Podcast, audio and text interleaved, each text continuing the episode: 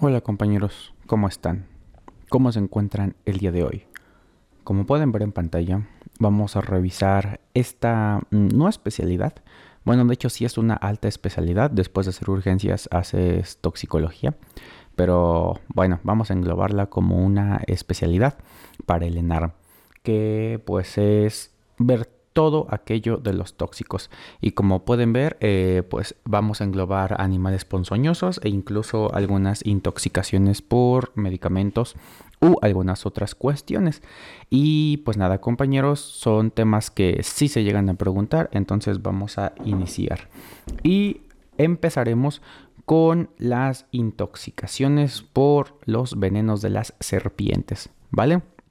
Y bueno, aquí tenemos esta eh, tablita donde podemos ver a las tres principales serpientes que van a estar implicadas en preguntas del ENARM, que es la cascabel, la nauyaca mexicana y el coralillo.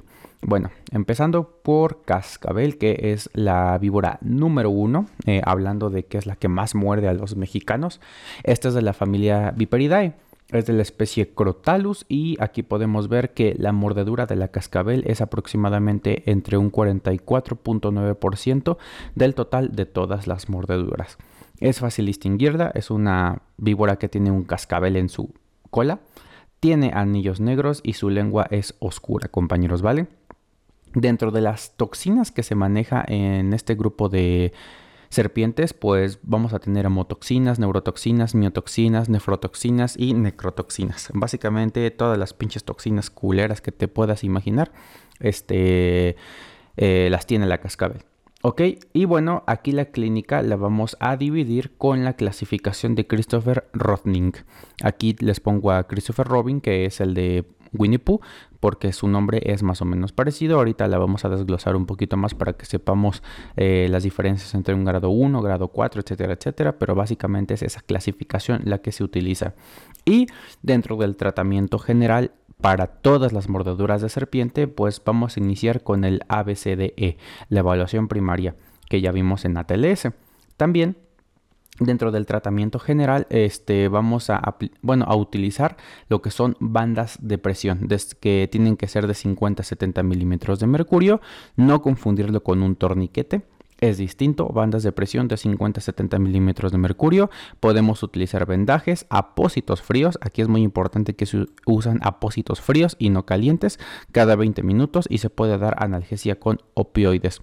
Datos importantes, nunca, nunca, nunca se tiene que succionar la este, mordedura de una serpiente y como les digo no aplicar torniquetes y en caso de que se aplique un torniquete no se puede retirar hasta que se aplique la faboterapia. ¿Ok? Tratamiento específico de la mordedura por cascabel, pues como tal, la faboterapia, el antídoto. ¿Ok? Ahora, eh, siguiendo con la segunda eh, víbora que más muerde a, a los mexicanos es la nauyaque mexicana, que al igual que la cascabel es de la familia Viperidae. Aquí su especie es Botrops y la mordedura de estas serpientes es aproximadamente de un 42.8%. Aquí vamos a diferenciarla de la nauyaca mexicana de la cascabel porque pues en primera no tienen cascabel estas serpientes, van a tener una barba amarilla y suelen tener un patrón geométrico en su extensión, ¿ok? Podremos encontrar triángulos, rombos, este, triángulos invertidos, figuras geométricas, vaya. Las toxinas que se maneja dentro de la nauyaca mexicana son exactamente las mismas que las de la cascabel, desde hemotoxinas hasta necrotoxinas. Y pues básicamente es eso, compañeros. El tratamiento general es exactamente lo mismo que se mencionó. Evaluación primaria, bandas de presión, apósitos fríos y analgesia con opioides, no succionar y no torniquetes. Y el tratamiento específico es la faboterapia. Ahorita revisamos eh, cuál. Y por último, dentro de las serpientes, la coralillo. ¿Ok? La coralillo es de la familia Elaptidae y la especie es Microrus, compañeros, ¿vale? Aquí las mordeduras por coralillo realmente es muy poca a comparación de la cascabelida de la nauyaca, siendo un 4%, compañeros, ¿ok? Y aquí tenemos que saber diferenciar entre una coral verdadera y una coral falsa. La coral verdadera va a tener dos bandas amarillas o blancas y entre estas dos bandas amarillas o blancas va a tener una banda negra. Y estas bandas van a estar alternándose con una roja. ¿Ok? Entonces tenemos bandas negras que a sus extremos tienen amarilla o blanca y entre estas vamos a tener una banda roja, compañeros, ¿vale? Así es como vamos a ver las eh, líneas de colores de la coralillo, ¿ok? Aquí la toxina que se va a presentar es la neurotoxina alfa, pregunta de NARM. Y la clínica es básicamente muscular, con espasmos, tetania, etcétera, etcétera. Tratamiento general es exactamente el mismo y el tratamiento específico con la faboterapia. Ahora sí, empezando a desglosar la clínica como tal de lo que son las eh, mordeduras por serpiente, vamos a empezar con la clasificación de Christopher Rodning, que es, bueno, esto como tal te engloba las mordeduras de lo que son las serpientes de la familia Viperidae, que es la cascabel y la nauyaca, ¿ok? Aquí, eh, pues la clasificación va de 0 a, a 4, perdón. Y bueno, dentro de la 0 solamente vamos a encontrar los agujeros como tal de los colmillos. Y pues básicamente es eso, ¿ok? Eh, nada más encontramos los colmillos incrustados en lo que es la piel y no pasa nada más. Esto se ve aproximadamente en un 10 a 20% de los casos. Ahora, si ya tenemos un grado 1, lo que vamos a ver es un envenenamiento leve donde puede haber dolor, edema que no es mayor a 10 centímetros alrededor de la área de lesión. En el grado 2 hay un envenenamiento moderado, donde aquí el paciente ya puede tener dolor intenso, el edema pasa a ser de 15 centímetros circunscrito a las lesiones, ya puede haber cambios en la coloración de piel y náuseas, ¿ok?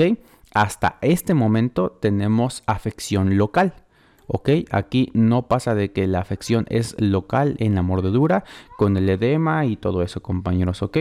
Y posteriormente tenemos ya los cambios sistémicos desde el grado 3, donde en el grado 3 vamos a ver un envenenamiento severo con edema en todo el miembro afectado, es decir, si te mordió el tobillo, toda esa pierna ya se chingó y está edematizada, vas a estar con vómito, con vértigo, con fiebre, y puede haber eh, en la zona de lesión equimosis, bulas, petequias, parestesias y eh, pues ya puedes comenzar con oliguria por afección renal.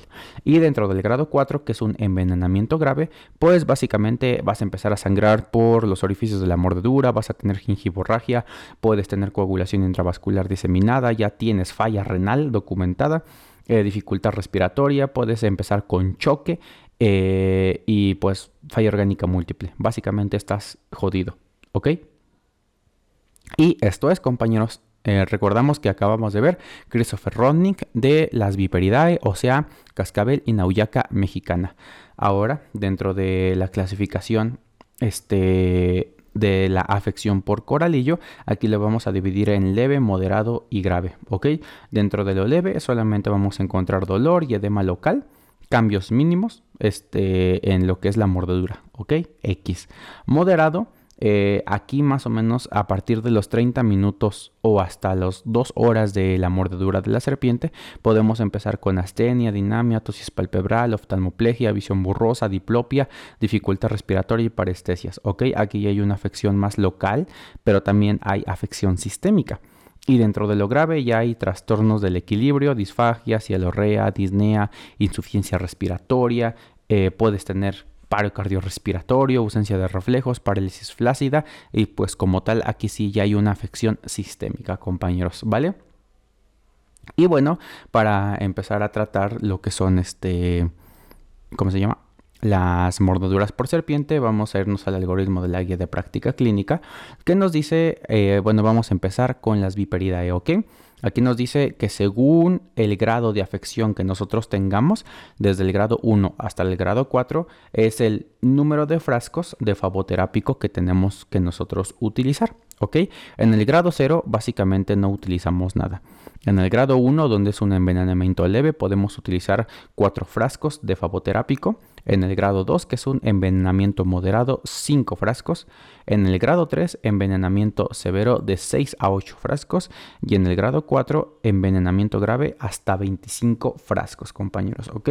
Entonces es la dosis inicial que nosotros tenemos que utilizar para pues, controlar una mordedura por afección de las Viperidae. Y bueno, básicamente es lo que tenemos que saber de las serpientes. Ahora pasando a las arañas, eh, pues tenemos como tal dos, dos, dos importantes eh, pues protagonistas, ¿ok? La viuda negra, que también se conoce como capulina o su nombre científico, que es el que les van a estar preguntando en el ENAR, perdón, Latrodectus. Mientras que la violinista, que también se llama araña reclusa, araña parda o araña café, Loxoceles. Muy bien, compañeros, empecemos con la viuda negra, que es de la familia Trerididae, género Latrodectus y pues como tal, epidemiológicamente, 11% de los envenenamientos en general de los mexicanos es por arañas, ¿ok? La morfología de la viuda negra, pues como tal tenemos que saber que la hembra es más grande que el macho, suelen tener un abdomen redondo, y el color este negro característico o gris oscuro con la presencia de este ¿cómo decirlo? de una silueta roja en lo que es el abdomen, compañeros, ¿ok? Eh, la toxina que va a estar presente en la viuda negra pues son las lactrotoxinas de su nombre Latrodectus y estas como tal son neurotoxinas, alfa latotroxina son básicamente las más importantes. Y aquí la clínica que vamos a encontrar es un dolor intenso en la zona de la mordedura, posteriormente empiezan con espasmos, rigidez muscular, puede aparecer dolor abdominal, preapismo, tosis, cialorrea, diaforesis y los pacientes cursan con hipertensión. ¿Ok? El tratamiento general igual es un ABCD, evaluación primaria, limpiar la herida y la inmovilización de la extremidad. Y el tratamiento específico es la faboterapia. Eh, recordar pues básicamente el género, cómo reconocer a la araña, las toxinas que estas siempre las preguntan y la clínica. Ahora, dentro de la araña violinista es de la familia Loxoselidae, género Loxoceles, y dentro de su morfología pues igual la hembra es más grande. Aquí vamos a encontrar que esta araña tiene un abdomen ovalado y es de color marrón o también color pardo como su nombre lo dice. Aquí las toxinas que vamos a encontrar en esta araña, bueno, más que nada de su veneno, eh, pues son más que nada eh, toxinas enzimáticas, ¿ok? Y la más importante y la que preguntan en el ENAR es la presencia de esfingomielinas D. ¿ok? Esfingomielinasa D es la que te causa básicamente todos los pedos eh, de esta mordedura por araña. Y la clínica, pues aquí vamos a dividir el oxocelismo en oxocelismo cutáneo y el oxocelismo cutáneo visceral. Dentro del cutáneo solamente es eritema, dolor que se describe como quemante, como si te estuvieran apagando un cigarro en la zona de la mordedura, edema, palidez que rodea a una necrosis central azulada. ¿Ok? Y esta lesión se conoce como placa libedoide. Entonces vas a tener tu necrosis azulada y alrededor de esto una palidez y alrededor de esto un eritema, ¿vale? Eh, tratamiento general exactamente el mismo y el tratamiento específico la faboterapia. Ahora si nos vamos al oxocelismo cutáneo visceral, aquí además de la afección que ya tenemos en la piel, vamos a empezar a tener alteraciones sistémicas. Pueden cursar los pacientes con anemia hemolítica, con lesión renal aguda, pueden eh, cursar con rhabdomiólisis o bien con coagulación intravascular diseminada. Tratamiento general exactamente el mismo y el específico la faboterapia. Ahora, Aquí lo que nos dice la guía de práctica clínica eh, respecto al oxocelismo, pues nos los divide en el oxocelismo donde tenemos un loxocilismo agudo, por decirlo de alguna manera, donde este tiene menos de 24 horas de evolución. Y pues aquí básicamente tenemos que sacar todo el, eh, ¿cómo se llama? Eh, pues los paraclínicos necesarios para ver la severidad de este, que no esté cursando con un loxocelismo sistémico.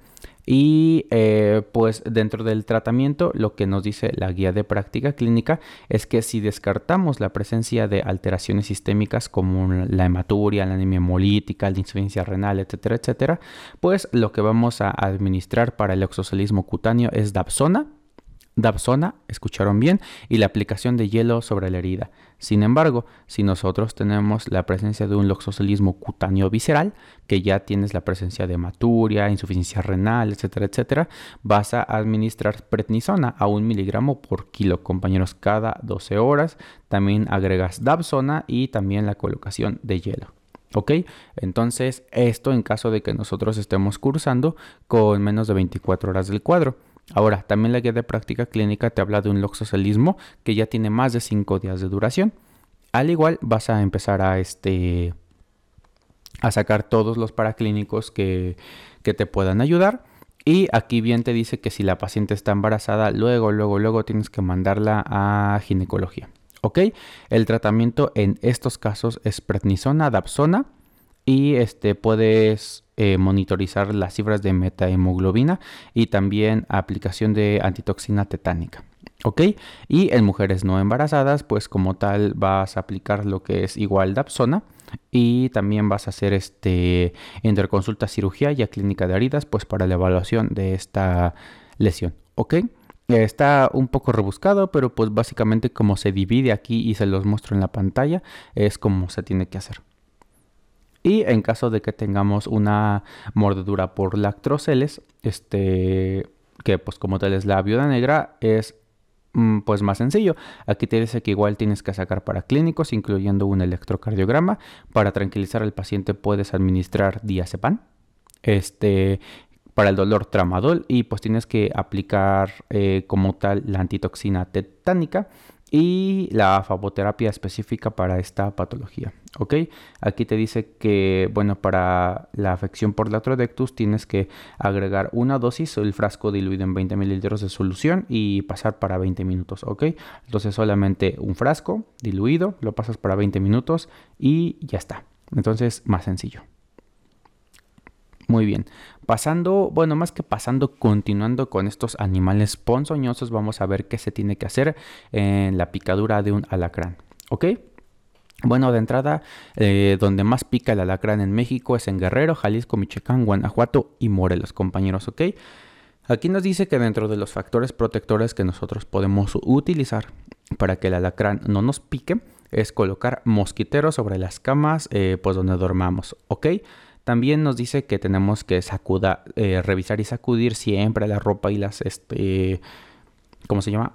Las sábanas, las cortinas, si es que tenemos alguna cerca de nuestra cama, para evitar que estos eh, animales pues caigan a nuestra cama y nos piquen. Y también dice que sumergir las patas de la cama en un vaso con agua, este pues básicamente nos protege. Y bien, que la cama esté separada al menos 10 centímetros de la pared.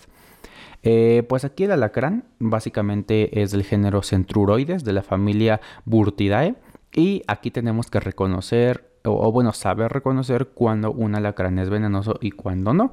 Y pues son unas características muy específicas que nos dicen.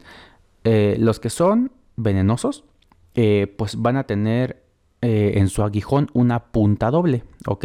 Entonces su aguijón tiene dos puntas. Suelen ser de color marrón, este, y también sus pinzas son alargadas y delgadas. Mientras que los alacranes que no son venenosos son de color negro o de color marrón oscuro. Su aguijón suele tener solo una punta y sus tenazas son gruesas y redondeadas, compañeros, ¿ok? Excelente. El cuadro clínico eh, por una picadura de alacrán lo vamos a dividir en leve, moderado y severo, donde en el leve tenemos dolor local y aumento de la temperatura. Dentro del moderado ya podemos encontrar, además de la afección local, eh, prurito faringio, prurito nasal, eh, lagrimeo y cialorrea. Y dentro del severo, además de todo lo que ya se mencionó, el paciente puede cursar con fasciculaciones, nistagmus, distensión abdominal, disartrias, alteraciones este, en la visión, dolor retroesternal, hipertensión arterial, puede cursar con crisis convulsivas, etcétera, etcétera, etcétera. Y aquí la guía de práctica clínica nos dice que los datos de alarma en las picaduras por alacrán es cialorrea, sensación de cuerpo extraño en la faringe, fasciculaciones linguales, nistagmus y distensión abdominal. Aquí igual pregunta de examen. Eh, casi siempre ponen esta pregunta y te dicen que cuáles son las toxinas encargadas pues de todo lo que está pasando en nuestro cuerpo y son las escorpaminas, compañeros, ¿ok? Escorpaminas eh, son las toxinas encargadas de que el veneno del alacrán esté chingándose a todo el cuerpo. Afecta canales de potasio, sodio y calcio y es eliminado esto por la orina y secreción biliar. Muy bien. Eh, antídoto, faboterapia específica. Continuamos con más animales ponzoñosos y aquí tenemos ahora a las abejas, a las avispas y a las hormigas. Casos, este, pues realmente que no han sido tan preguntados, pero pues no hace daño recordarlos. Y vamos a empezar con las abejas. Bueno, en general, antes de comenzar con cada una, tenemos que saber que todos estos animales son de la familia de los himenópteros. Y pues aquí nos dice que su veneno básicamente se consiste en fosfolipasas y, aluronidasas, perdón, melitinas, apaminas, mastopranas, bombolitinas, etcétera, etcétera. Ok, y pues es, todo esto va contra el sistema nervioso eh, colinérgico y pues básicamente es eso. Ahora sí, con las abejas. Las abejas son del orden eh, Hymenopteros, son de la familia Apoidea. Y pues aquí nos dice que los estados con mayor frecuencia de picaduras en general de abejas, avispas y hormigas son Puebla e Hidalgo. ¿Ok? La clínica este, general de la picadura por abeja es dolor, inflamación y eritema. No suele ocurrir otra cosa.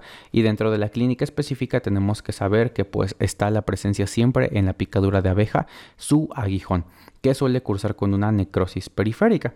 Ahora, la guía de práctica clínica nos dice que si nosotros quitamos ese aguijón en los primeros 20 segundos posterior a la picadura, ya chingamos porque vamos a sacar casi todo el veneno de esa picadura.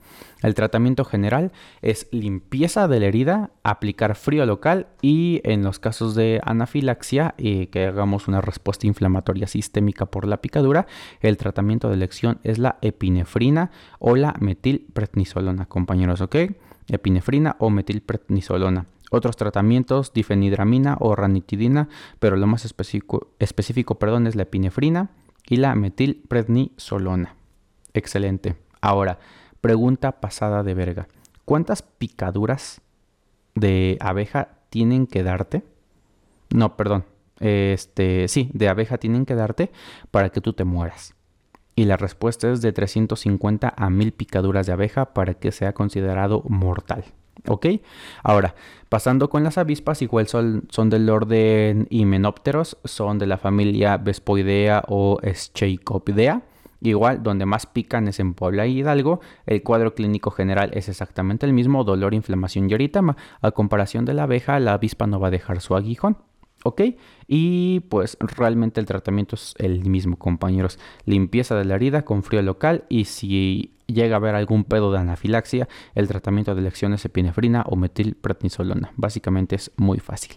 Y la hormiga, pues orden Hymenopteros, familia Formosidae eh, el cuadro clínico es el mismo, dolor, inflamación y eritema. Y aquí nada más nos dice que como clínica específica, eh, los pacientes suelen cursar con una equimosis central y la lesión umbilicada. ¿Ok? El tratamiento es el mismo, limpieza de la herida con aplicación de frío local y en caso de anafilaxia, epinefrina y metilprednisolona. Ahora aquí se me pasó a decirles, las picaduras de avispa para que se consideren mortales tienen que ser de 20 a 200. ¿Ok? Entonces apunten eso. ¿Cuántas picaduras se consideran mortales de abeja y de avispa? De abeja de 350 a 1000 y de avispa de 20 a 200. Entonces las avispas están más cabronas, compañeros, ¿vale? Muy bien, pasando por último con los toxíndromes, un tema súper, súper preguntado. Este sí se lo tienen que saber de piapa porque lo preguntan todos los años. Este, pues es esto, ¿no? Los toxíndromes. Y vamos a empezar con el síndrome anticolinérgico. Bueno, de entrada, pues los tóxicos que te van a generar el síndrome anticolinérgico eh, son los antidepresivos tricíclicos, antihistamínicos, antiparkinsonianos o bien la atropina. Dentro de la exploración física lo que vamos a encontrar es un paciente con aumento de la temperatura, aumento de la frecuencia cardíaca, aumento de la TA y el paciente suele cursar con neurosis, rubicondez, ceguera y aquí yo les digo que es un paciente seco. ¿Ok? Seco significa que no está diaforético, que no tiene cialorrea, que no tiene este, básicamente agua en su ser, ¿no? O sea, tú lo ves seco. ¿Cómo van a estar las pupilas midriáticas, o sea, dilatadas? Y el tratamiento de elección es la fisostigmina. Ahora, síndrome colinérgico. El síndrome colinérgico se da casi siempre por la este, exposición a organofosforados, por la cuestión de todos, es, bueno, de cuando se hacen, eh, ¿cómo se dice? Cuando van a controlar las plagas. Mm, se me fue la palabra, compañeros. Pero es cuando van a controlar las plagas y echan este, estas cosas que se me fue la puta palabra. Pero bueno, ahorita si las recuerdo se los digo. O también el síndrome colinérgico se puede dar porque primero tuviste un síndrome anticolinérgico, te dieron el tratamiento con fisostigmina, se te pasó de mano la fisostigmina y pues ya te provocó un síndrome colinérgico. Aquí el cuadro clínico es alguien mojado, ¿ok? Quédense con lo mojado. Es un paciente que va a estar este, con líquidos en todos lados. Va a estar con epífora, con cialorrea, con vómito, con diaforesis, con diarrea y con uresis aumentada. Entonces, si ustedes, si ustedes recuerdan esto de mojado, ya le hicieron. Aquí las pupilas van a estar mióticas, o sea, este, contraídas y el tratamiento son oximas y atropina, compañeros. Muy bien. Dentro del síndrome serotoninérgico, aquí el tóxico como tal son los inhibidores selectivos de la recaptura de serotonina o bien el dextrometorfano. Pero pues obviamente los ISRS es lo que más te causa esto. Dentro de la clínica eh, va a parecerse mucho a lo que es un síndrome anticolinérgico porque el paciente va a estar cursando con aumento de la temperatura, frecuencia cardíaca, de la TA, va a estar agitado, va a estar confuso. Pero a diferencia del síndrome anticolinérgico, los pacientes con síndrome serotoninérgico van a tener diarrea, temblor y mioclonías. ¿Ok? Pupilas midriáticas y el tratamiento básicamente es sintomático. Aquí no hay un antídoto específico. Tratamiento es soluciones si le requiere este, y administrar benzodiazepinas para calmar un poco al paciente y pues sintomático dependiendo de lo que se encuentre. ¿Ok?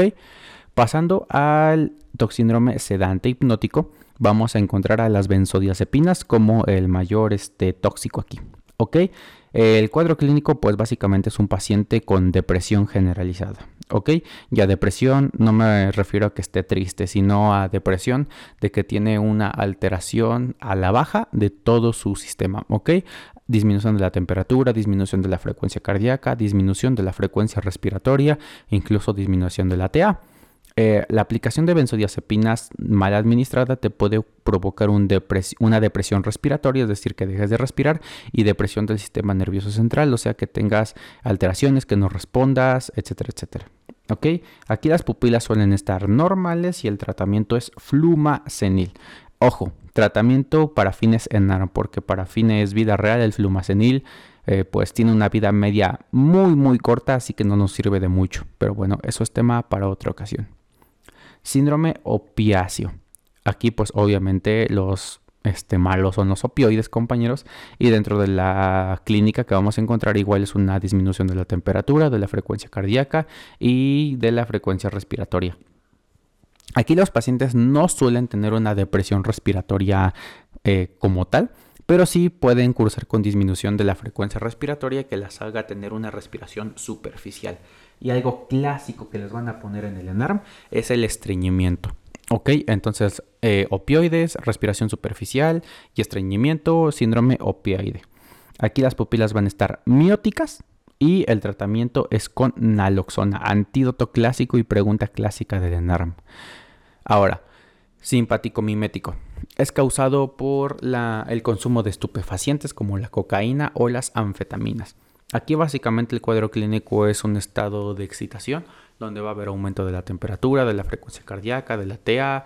Los pacientes suelen cursar con náusea y con vómito, suelen tener cerosis, pueden estar agresivos y pueden estar cursando con alucinaciones. Las pupilas van a estar midriáticas y el tratamiento aquí es sintomático de soporte. No hay un antídoto específico, solamente tratar todo lo que tenga el paciente. Y bueno, aquí tenemos una tabla donde pongo este, algunos tóxicos y pues básicamente es para revisar los antídotos. Son tóxicos no tan conocidos y tenemos que saber pues básicamente que si te intoxicas con metotrexato, el tratamiento es ácido folínico. Si te intoxicas con sulfonamidas o lidocaína, el tratamiento es azul de metileno. Si te intoxicas con cloroquina, el tratamiento es diazepam. Si te intoxicas con ácido valproico, el tratamiento es L-carnitina. Y si te intoxicas con sulfolinureas, el tratamiento es ocriotide.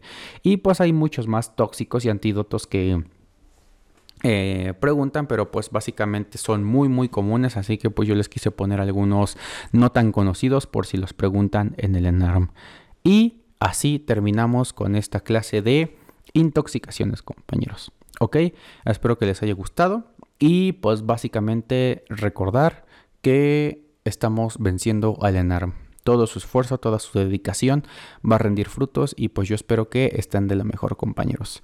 Sin más por el momento, cuídense mucho, nos vemos hasta la próxima.